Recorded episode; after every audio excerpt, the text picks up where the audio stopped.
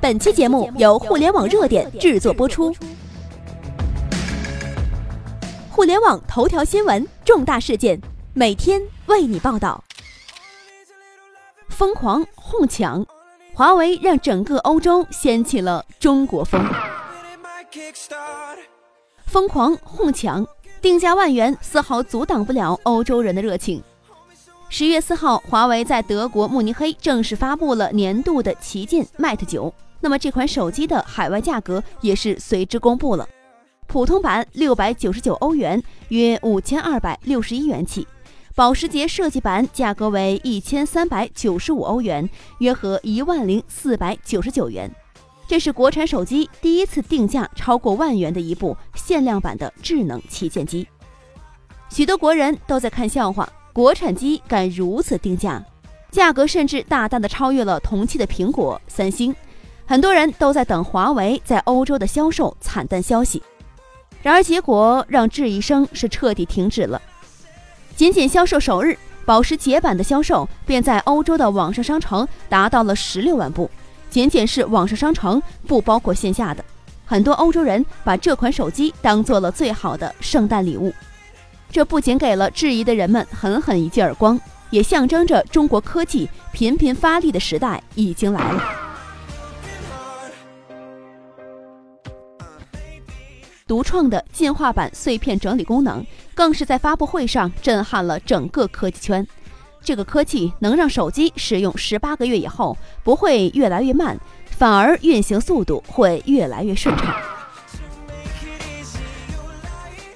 早在几年前，华为就已经名满天下了。中国人都以为华为是屌丝，殊不知它在许多国家的地位已经超越苹果了。那么近些年产量、销售、市场可以说疯狂的画面，在国外比比皆是。然而在一些国人的眼中，总是觉得中国的企业就是不行，这样的自卑心理充斥着，总是觉得中国企业无论如何努力上进，在他们眼中啊就是吹嘘。俨然不知道自信是需要靠实力说话的。今时不同往日，根据数据显示，苹果旗下的 iPhone 手机在最近三个季度中销量连续同比下滑，iPhone 七的销量更是相当惨淡，优惠幅度非常大，价格更是濒临崩盘。苹果手机太保守了，那么有钱却不敢干，这是任正非在一次招谈会上说出了华为之所以能赶超上来的原因。单单2015年，华为公司投入的研发费用超过了154亿美元，苹果才81.5亿美元，几乎是苹果的两倍。而这个投入，华为还在大幅增加。而这样的结果也导致了苹果自 iPhone 4之后的发布会都没有太多的技术提升，而华为的每次产品发布会都带来了一次次的颠覆性的技术革新。而有一些人更可笑。华为在国外的售价过万，根本就是为了回来坑中国人；然而在国内的售价却很低，美其名曰的赚外国人的钱，不坑中国人。恭喜你，你只猜对了一半。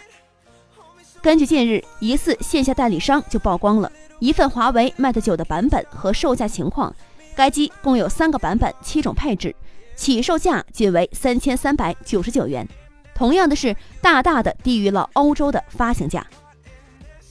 但你要知道，起初华为的营收百分之九十来自海外，就算是回归中国市场后，仍旧海外营收占据总收入的百分之七十，屈指可数的靠赚外国的钱的中国企业。根据权威数据报告，二零一五年华为以三千八百九十八件，连续第二年是位居榜首的；高通和中兴以两千四百四十二件和两千一百五十五件位列其后。三星一千六百八十三件位列第四，爱立信一千四百八十一件位列第六。那么，这个极度重视专利和知识产权的企业，凭借着疯狂的投入和研究，迅速地占据了全球的市场。整个欧洲百分之五十的基站来自于中国华为制造。华为在海外的影响力远远不止这些，以至于美国一再限制华为进入美国，但是终究阻止的一时，阻止不了一世。就如同今天的美国，处处刁难中国，但却阻止不了中国迅速的发展。五年到十年之后，全世界都将充满着中国制造，这绝对不是做梦，而是一个谁也无法改变的事实。请自信一点，中国人。